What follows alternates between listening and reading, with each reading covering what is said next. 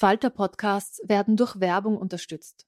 Das hilft bei der Finanzierung unseres journalistischen Angebots. Ryan Reynolds here from Mint Mobile. With the price of just about everything going up during inflation, we thought we'd bring our prices down. So to help us, we brought in a reverse auctioneer, which is apparently a thing. Mint Mobile unlimited premium wireless. Ready to get 30, 30, bit to get 30, bit to get 20, 20, 20, bit to get 20, 20, bit to get 15, 15, 15, 15 just 15 bucks a month. So, Give it a try at mintmobile.com slash switch. $45 upfront for three months plus taxes and fees. Promo rate for new customers for limited time. Unlimited more than 40 gigabytes per month. Slows. Full terms at mintmobile.com. There's never been a faster or easier way to start your weight loss journey than with PlushCare. PlushCare accepts most insurance plans and gives you online access to board-certified physicians who can prescribe FDA-approved weight loss medications like Wigovi and Zepbound for those who qualify. Take charge of your health and speak with a board-certified physician about a weight loss plan that's right for you. Get started today at plushcare.com slash weight loss. That's plushcare.com slash weight loss. plushcare.com slash weight loss.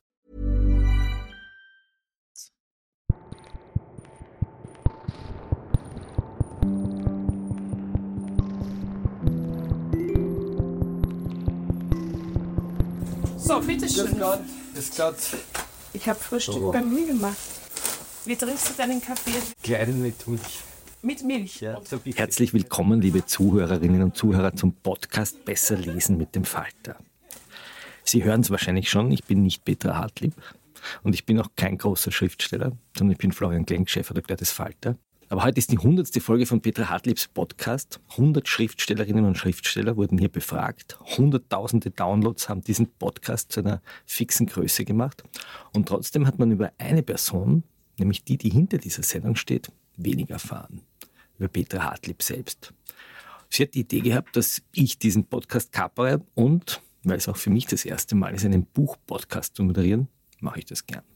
Petra Hartlieb war Pressefrau, schreibt sie in ihrem Buch, was immer das ist, Pressefrau, werden wir noch drüber reden. Journalistin, Kritikerin, sie ist Schriftstellerin und zwar Bestseller-Autorin. Sie hat begonnen mit einem Buch über diese Buchhandlung, in der wir gerade sitzen. Und noch viel wichtiger, sie ist Buchhändlerin in Währing. Du, und wo war die Wendeltreppe? Also da, wo ich jetzt stehe, war die Wendeltreppe.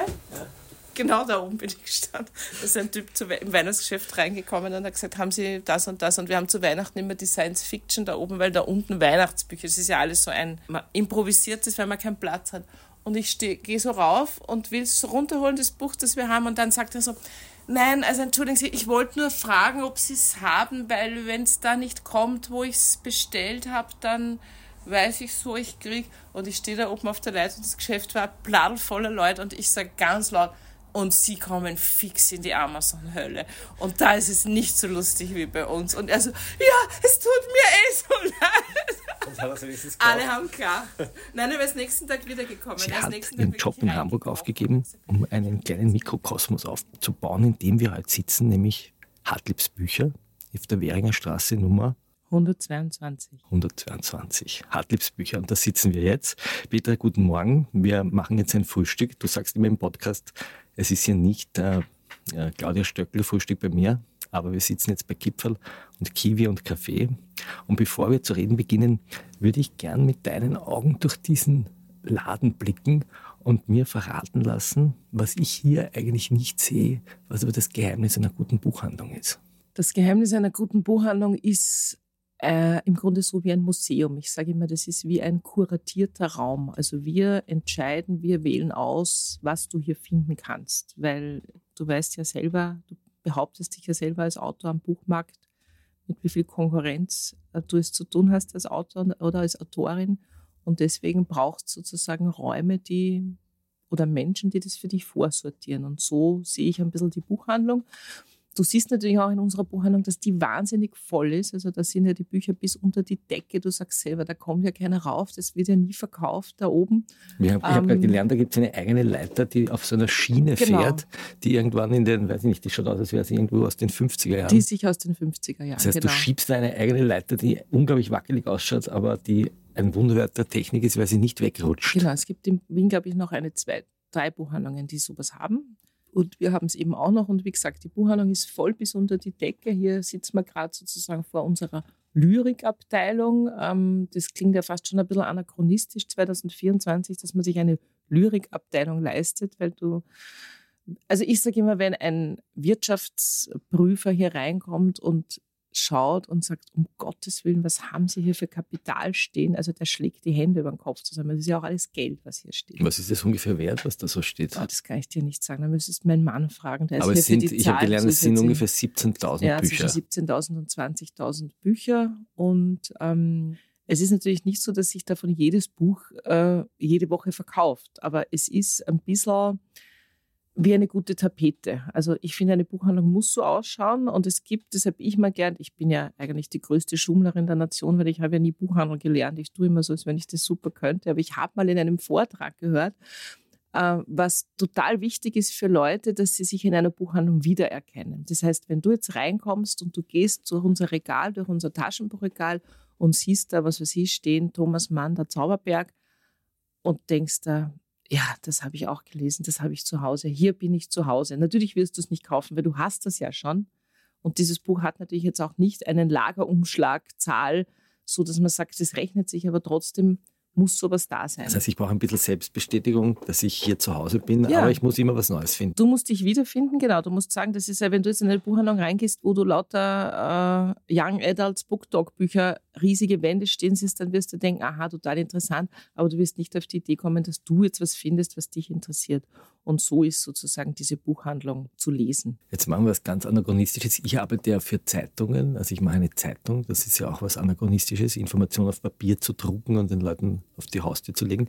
Und du verkaufst Papier für Leute, die hierher kommen müssen und sich das abholen müssen und die vielleicht sogar enttäuscht werden, weil du sagst, ich habe das Buch gerade nicht lagernd. Wird es das in zehn Jahren noch geben? Also ich gestehe ja selbst, dass ich hin und wieder bei Amazon ein Buch kaufe, weil es so schnell geht. Da brauche ich nur so wischen und morgen bringt es mir jemand. nicht sagen. Das darf ich nicht sagen. Das darfst du nicht sagen. Die, die töten dich, die Buchhändler. Aber es ist die Realität, so wie die Leute, ähm, so wie die Leute sich keine Zeitungsabos mehr nehmen und ich jeden Tag versuche, Zeitungsabos zu verkaufen. Also ich sage jetzt auch was, ich habe natürlich ein Falter-Abo und nicht erst seit ich Falter-Mitarbeiterin bin und eigentlich, sagen wir, in 70 Prozent der Fälle schmeiße ich ihn ungelesen ins Altpapier, weil ich es einfach nicht schaffe, weil ich die Artikel, die mich interessieren, ja eh sozusagen schnell am Handy lese. das müssen wir jetzt rausschneiden, weil wenn das die, die Buchkritiker lesen im Falter, wenn Ja. das die, die, die, die, die schreiben die Rohre.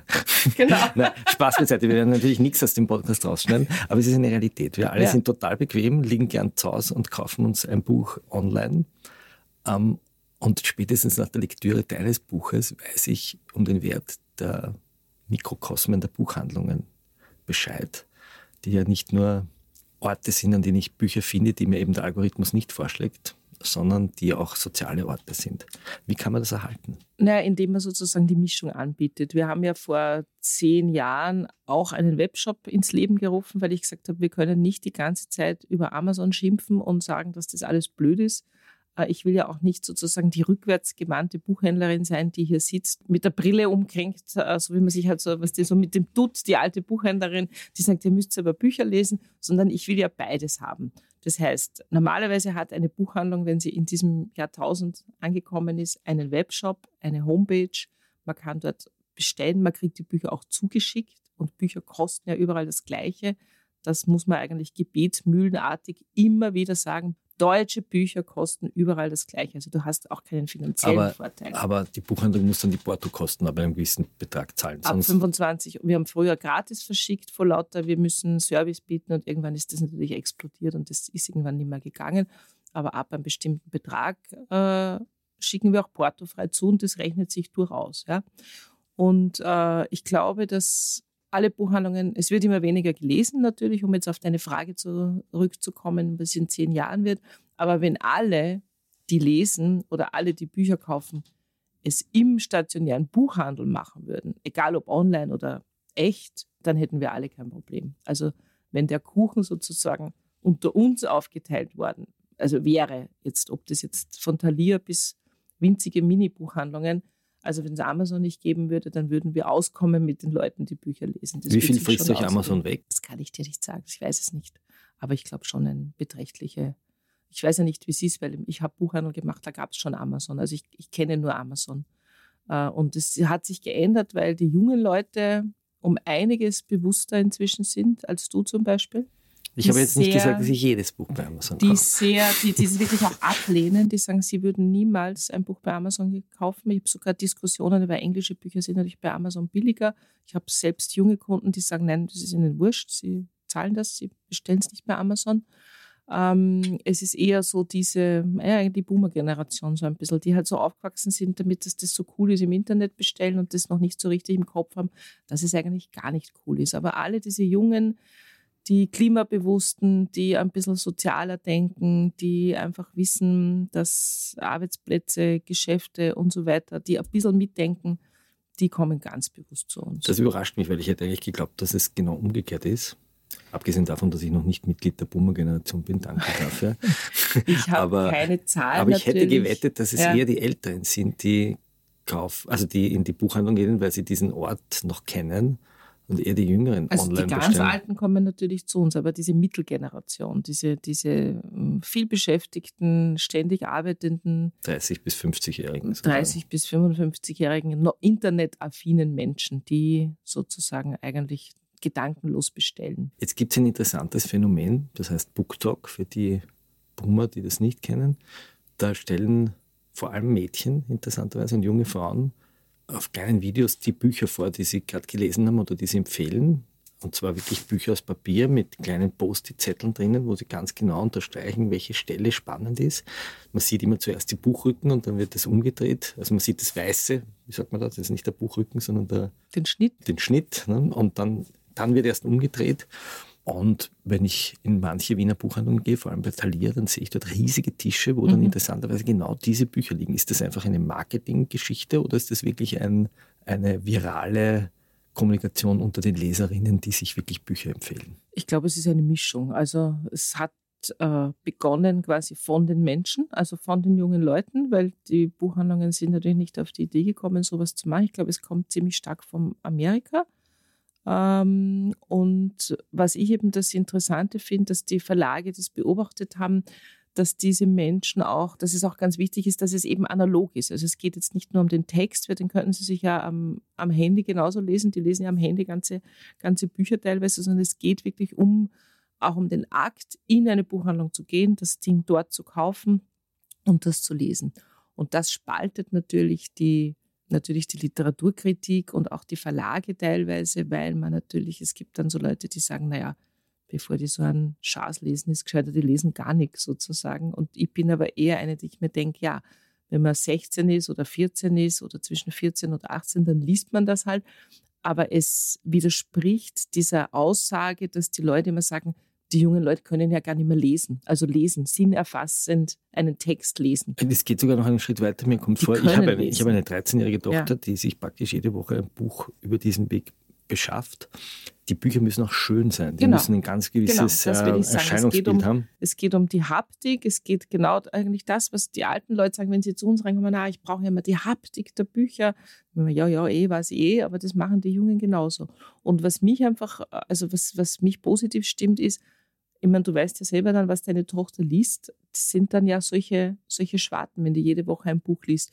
Und das heißt, sie können lesen. Sie wissen über den Zauber des Lesens. Sie wissen, dass sie ein Buch in eine Welt entführen kann, in was, die können sich wegbeamen über ein Buch. Und wenn du das einmal erfährst durch jugendlichen äh, Enthusiasmus, dann hörst du nicht mehr auf zu lesen. Also dann schaffst du ja irgendwann vielleicht den Sprung und liest irgendwann mal was anderes. Also die switchen dann ja auch ganz Aber schnell. das ist eine total optimistische Prognose. Also ich habe ja mit meinem Amazon-Beispiel ein bisschen den sozusagen Abgrund der Hölle aufgetan, nämlich wir kaufen ganz schnell Bücher, wahrscheinlich lesen wir es auch noch am Kindle, wollen gar keine Bücher mehr in der Hand haben, haben ganz leichte E-Reader und auf einmal kommt eine junge Generation, Genau. eine weibliche Generation, die auf einmal sagt, nein, wir wollen schöne Bücher, wir wollen schöne Buchcover. Es sind eigentlich die Bücher fast wie Serien aufgestellt und wir wollen eigene Tische haben, an denen wir wühlen können. Genau. Young Adult Tische, habe ich gelernt, heißt das. Macht das Hoffnung oder ist das ein Trend, der irgendwann wieder weggeht, wenn es Social Ich glaube, dass die Bücher als Trend wieder weggehen. Aber wenn du diese Generation von jungen Leuten schaffst, in die nächste Stufe, äh, wenn du es schaffst, diese Generation von Viellesern in die nächste Stufe zu führen und sie in solchen Buchhandlungen auch willkommen zu heißen. Also natürlich habe ich jetzt hier nicht die großen Tische mit den BookTok-Büchern, aber ich sehe natürlich, ich erkenne mit meiner Menschenkenntnis als 20-jährige Buch, äh, Berufserfahrung, wenn solche jungen Leute reinkommen, dann kommen sie immer darauf an, wie du, wie du mit ihnen umgehst. Also ob die sich jetzt gleich fürchten und sich denken, oh Gott, das ist hier so der, der Tempel der schönen Künste, hier bin ich falsch und, und, und wenn ich jetzt irgendwas frage und so. Also wenn du die ernst nimmst, dann hast du vielleicht auch mal die Chance zu sagen, hey, ich habe zwar dieses Zeug jetzt nicht da, aber ich hätte was Cooles, vielleicht magst du dir das mal anschauen. Und da gibt es sozusagen immer kann man immer weiter heranführen, auch in Literatur. Es interessiert mich natürlich als Journalist, was das für den Journalismus bedeutet, für das Feuilleton. Als ich begonnen habe, gab es sozusagen keine Kommunikation unter den Leserinnen und Lesern. Es gab vielleicht Buchclubs, aber die haben sich nicht global vernetzen mhm. können und schon gar nicht haben sie sich austauschen können, sondern es gab den ehrenwerten Buchkritiker, meistens männlich, außer Sigrid Löffler, der Marcel Reich-Ranitzky-mäßig ein Buch vielleicht sogar zerrissen hat, körperlich. Ich kann mich erinnern, ja. ein berühmtes Spiegelcover, wo er sozusagen ein Buch zerrissen hat, der also ein Urteil abgegeben hat, Daumen runter, Daumen rauf. Spielen diese Kritiker eigentlich noch eine Rolle? Klaus Nüchtern hört jetzt mit. Mm, also fürchte ich mich jetzt natürlich, wenn Klaus Nüchtern mithört. Ähm, sagen wir mal so, alleine eine große Besprechung in einer renommierten Zeitung wird keinen Bestseller schaffen. Wenn sozusagen viele gemeinsam über ein Buch schreiben, dann hat das schon immer noch Auswirkungen. Aber es ist inzwischen wirklich eine, eine riesige Mischung, was es ausmacht, dass ein Buch medial irgendwie erfolgreich wird. Und das hat natürlich wahnsinnig viel mit Social Media zu tun.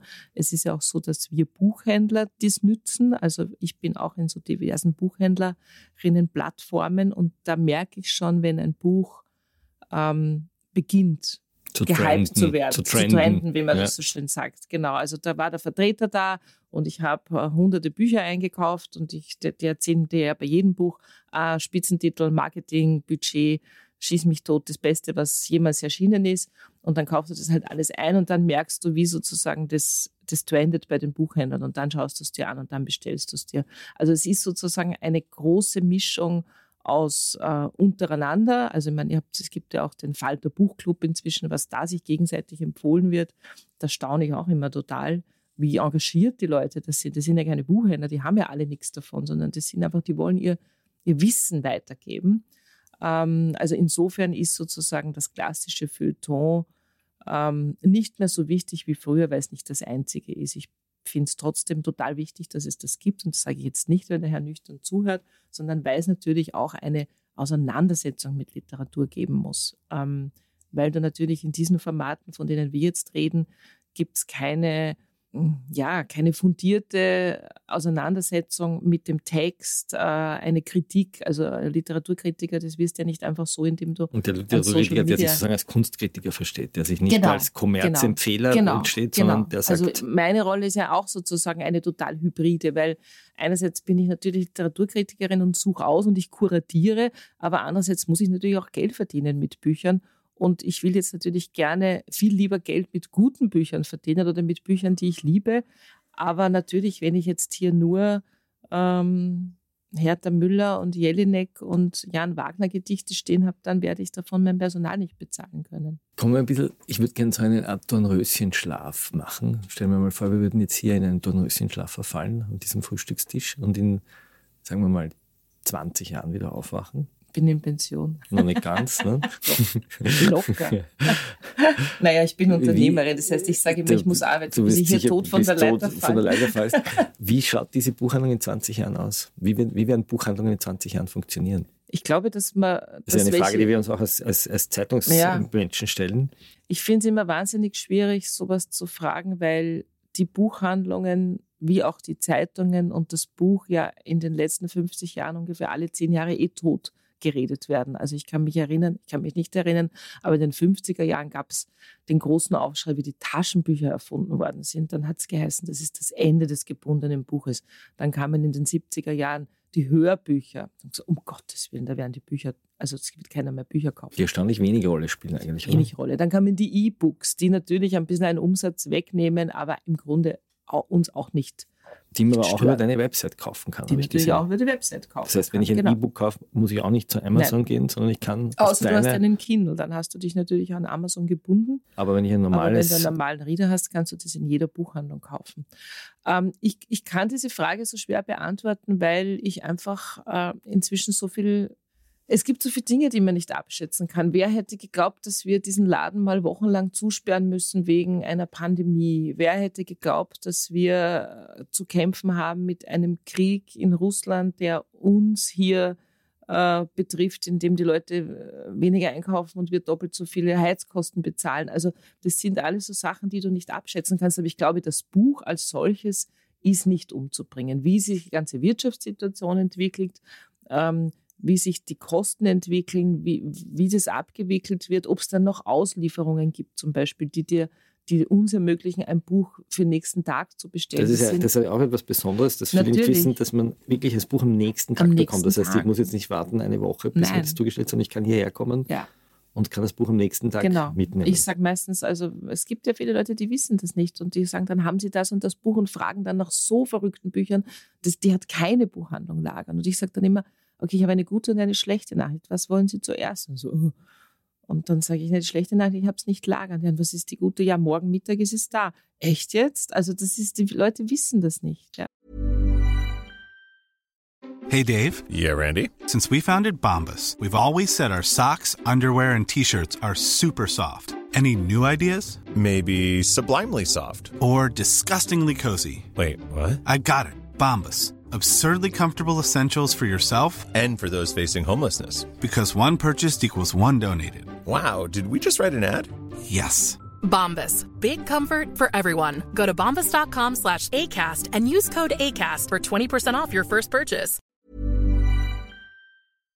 Du hast einen, einen echten Weltbestseller geschrieben, muss man sagen, der übersetzt wurde, 80.000 Stück, das ist ganz schön viel, ähm, über deine Buchhandlung. Und das Buch hat bei mir am Anfang hab ich mir gedacht, warum, warum soll ich das lesen, wie sich jemand eine Buchhandlung kauft?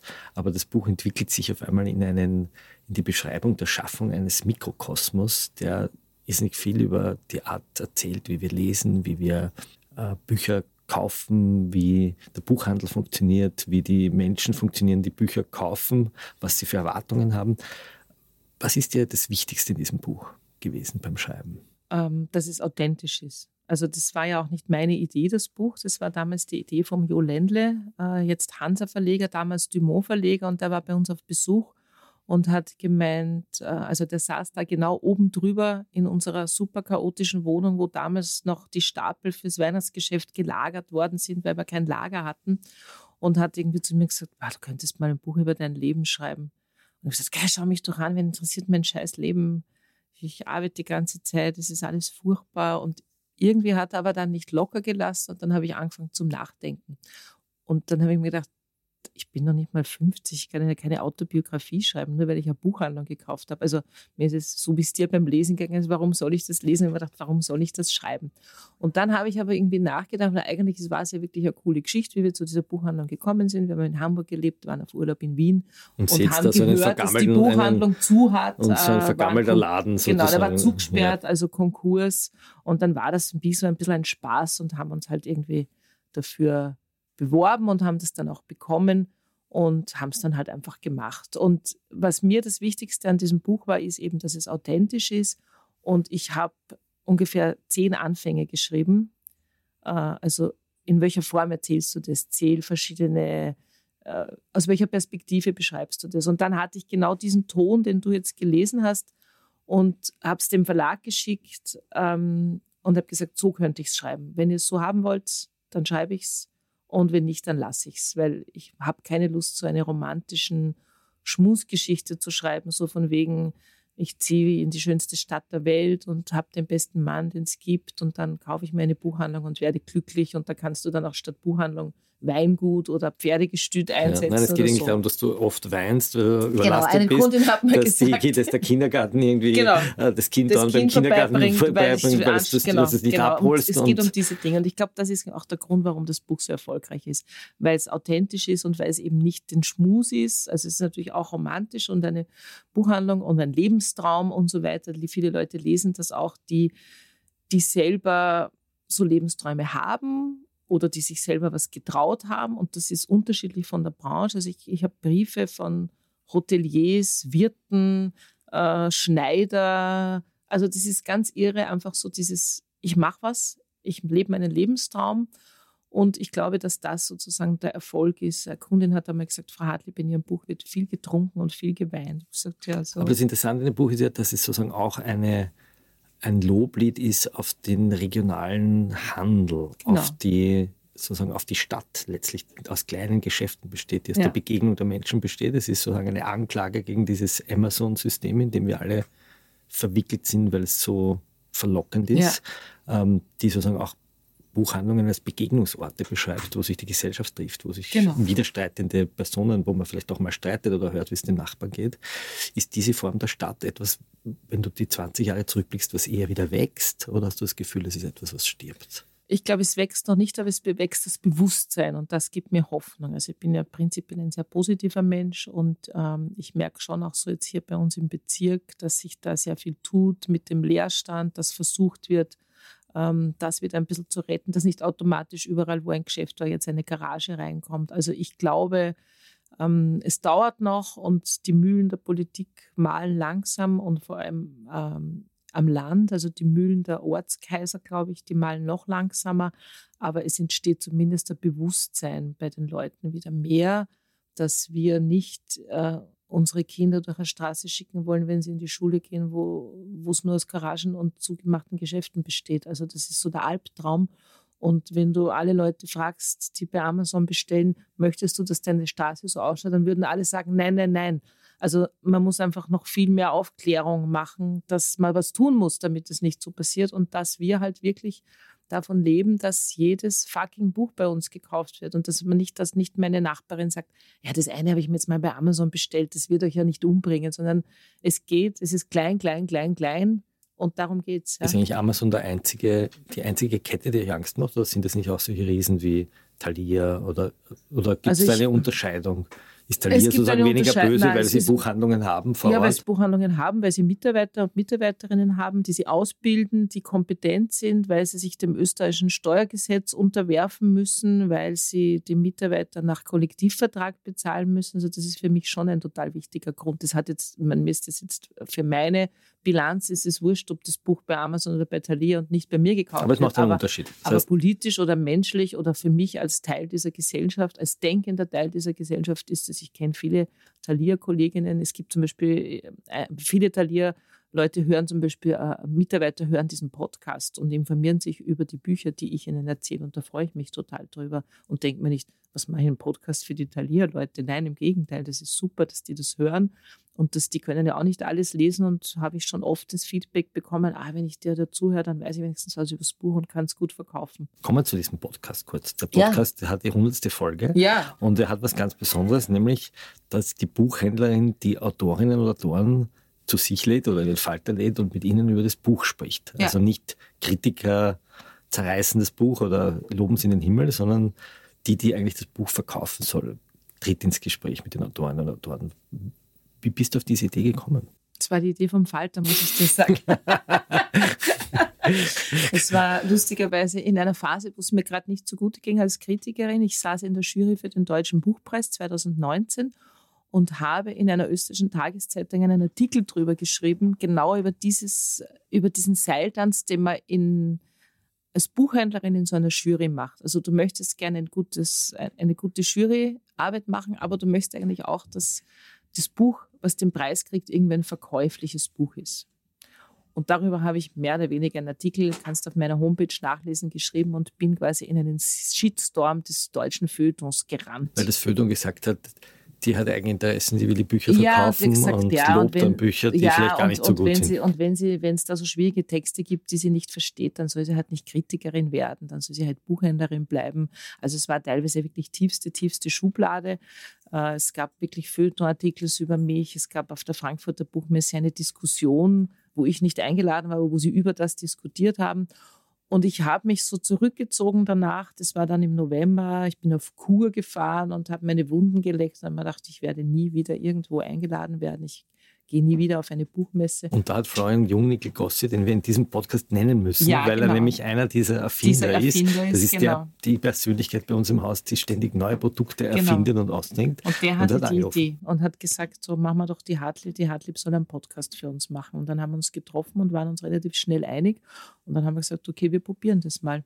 Und dann war aber sozusagen von Anfang an für mich klar, ich bestimme, wer eingeladen wird. Also ich werde nicht mit der Literaturredaktion vom Falter mich jetzt jedes Mal abstimmen, sondern ich entscheide. Und der Falter redet mir da auch nicht rein.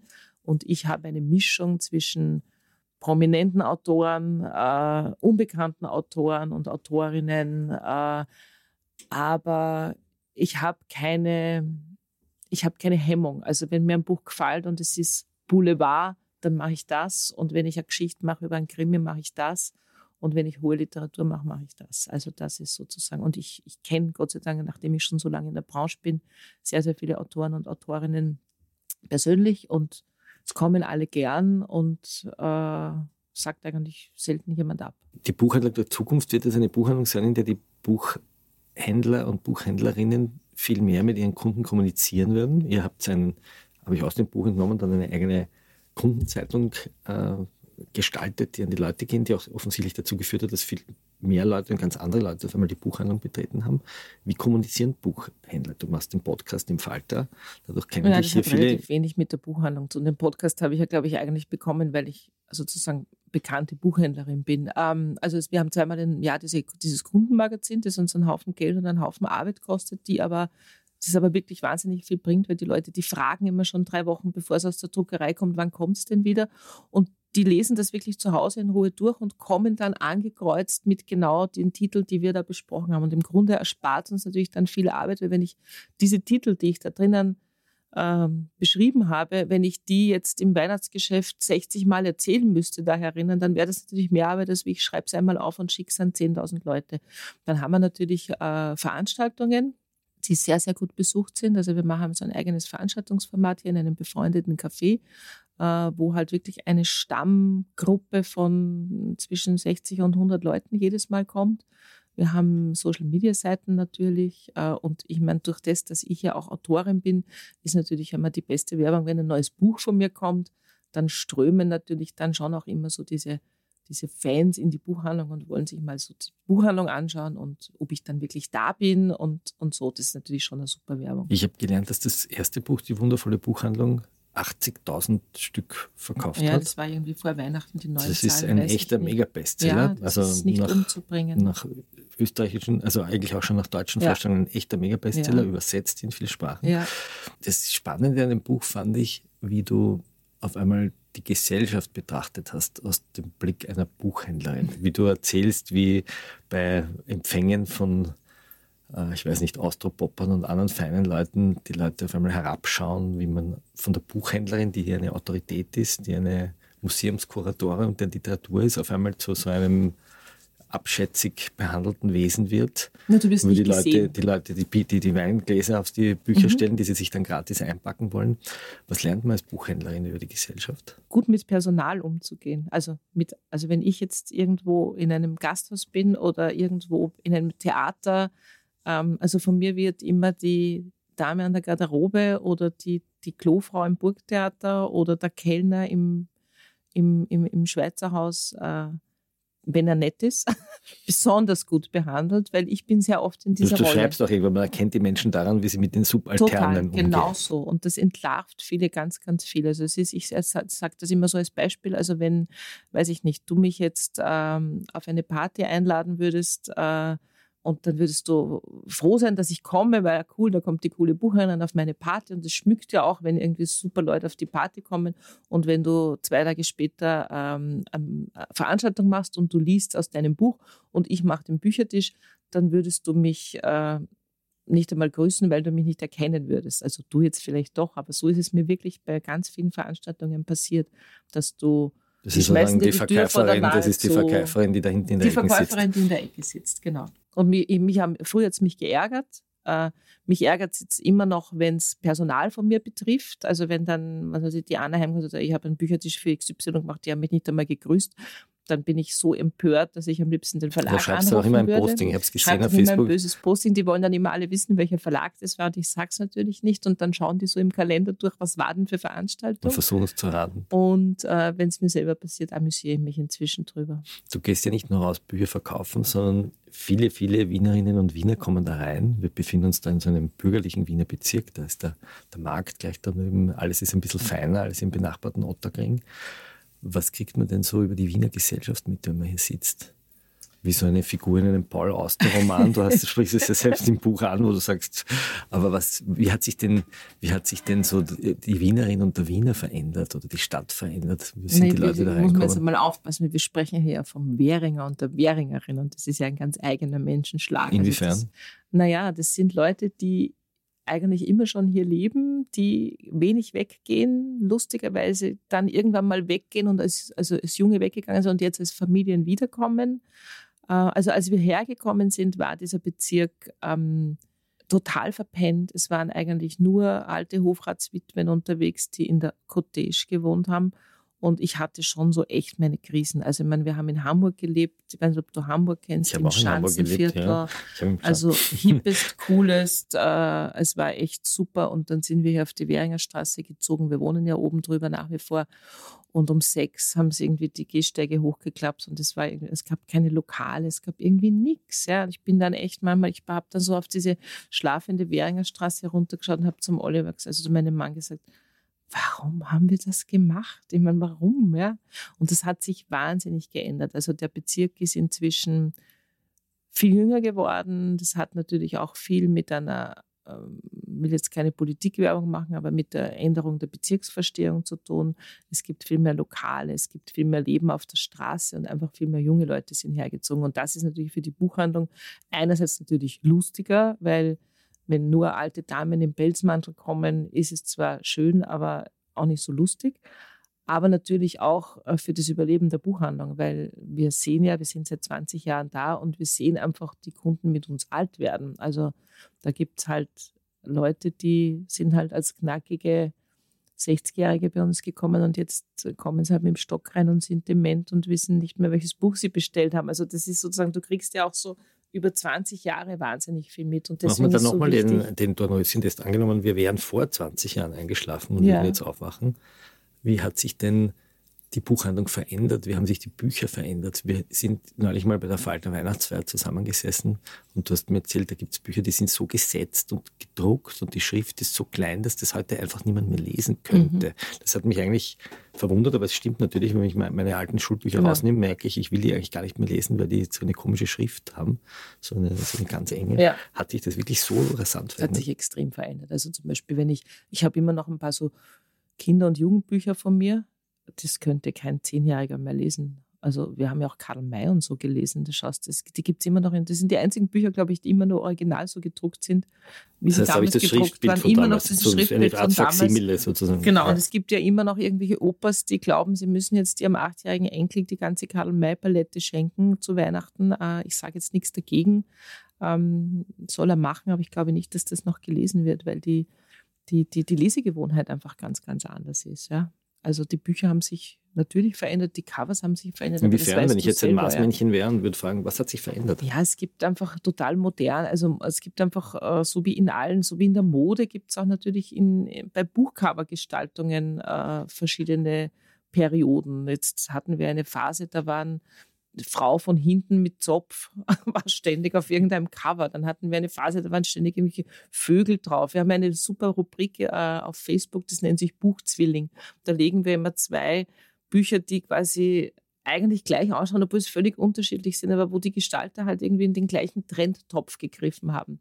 Und sowas ändert sich einfach, aber das ist, ähm, glaube ich, ganz normal. Ich war kürzlich mit, ich habe meiner Tochter erzählt, in London in Buchhandlungen und mir ist aufgefallen, dass die Bücher in, im englischsprachigen Raum irgendwie viel, viel schöner sind. Kann das sein oder ist das nur ein. Ich glaube, das es ist die Verklärung. Ist es die Verklärung? Das Aber ich habe das Gefühl, sie sind haptischer, sie sind geprägt. Im Gegenteil, es, sind ja auch, es, sind, es ist ja auch schlechteres Papier bei den englischen Büchern eigentlich. Also bei uns ist es ja so, dass die Bücher jetzt seit zwei Jahren nicht mehr in Plastik eingeschweißt werden. Das war ja zum Beispiel im englischsprachigen Raum nie so.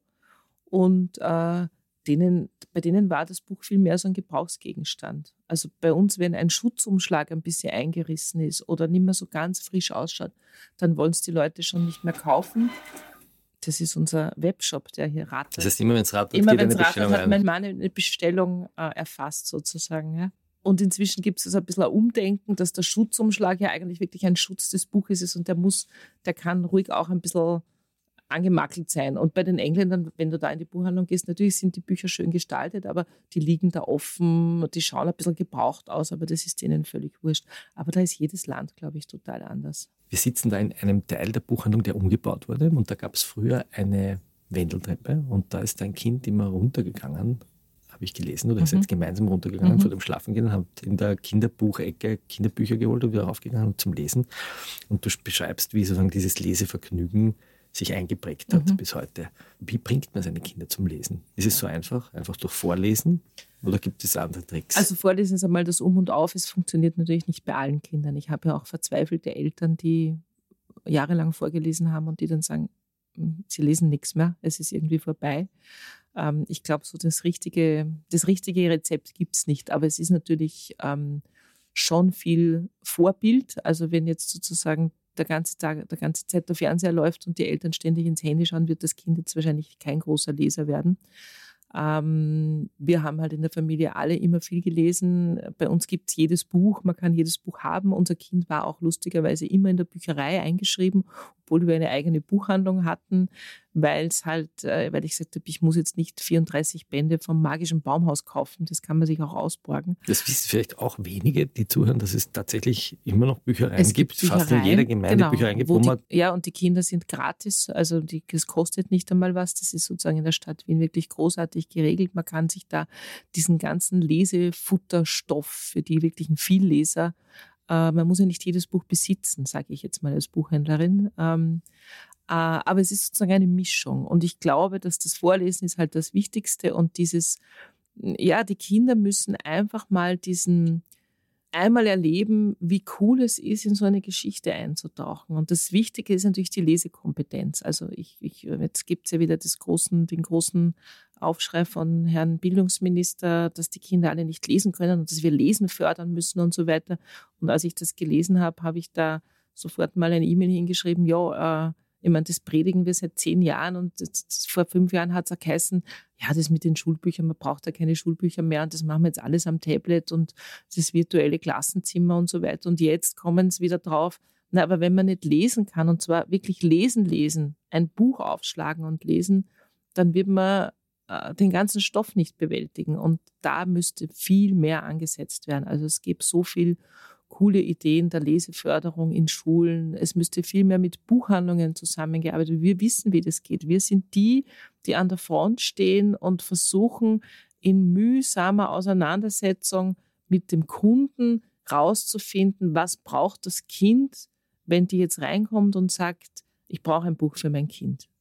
Das ist meistens der Anfangssatz. Und das eröffnet aber einen Raum an Beratung, an zum selberlesen, zum Vorlesen, große Schrift, kleine Schrift. Um was geht's? Geht es darum, einmal ein Buch zu schaffen, das heißt Erstlesebücher? Oder geht es darum, eine spannende Geschichte zu haben? Wie weit ist das Kind mit dem Lesen? Also da gibt's, das ist so eine Beratungskompetenz, die wir da auch haben, auf die äh, geschissen wird, sage ich jetzt Es einmal. gibt in Wien ganz viele Kinder mit Migrationshintergrund. Ja, gibt es genau. eigentlich zweisprachige Buchhandlungen in dieser Stadt? Mir fällt jetzt auf Anhieb keine türkische Buchhandlung in Wien ein, Es die spezialisiert ist. Oder mir würde auch keine arabische einfallen, die so ähnlich ausschaut wie hier. Ich habe ja eine arabische Mitarbeiterin, also eine syrische Mitarbeiterin, die bestellt sich alles. Es gibt im 22. so einen, der macht das so ein bisschen von seinem Wohnzimmer aus, aber keine Buchhandlung.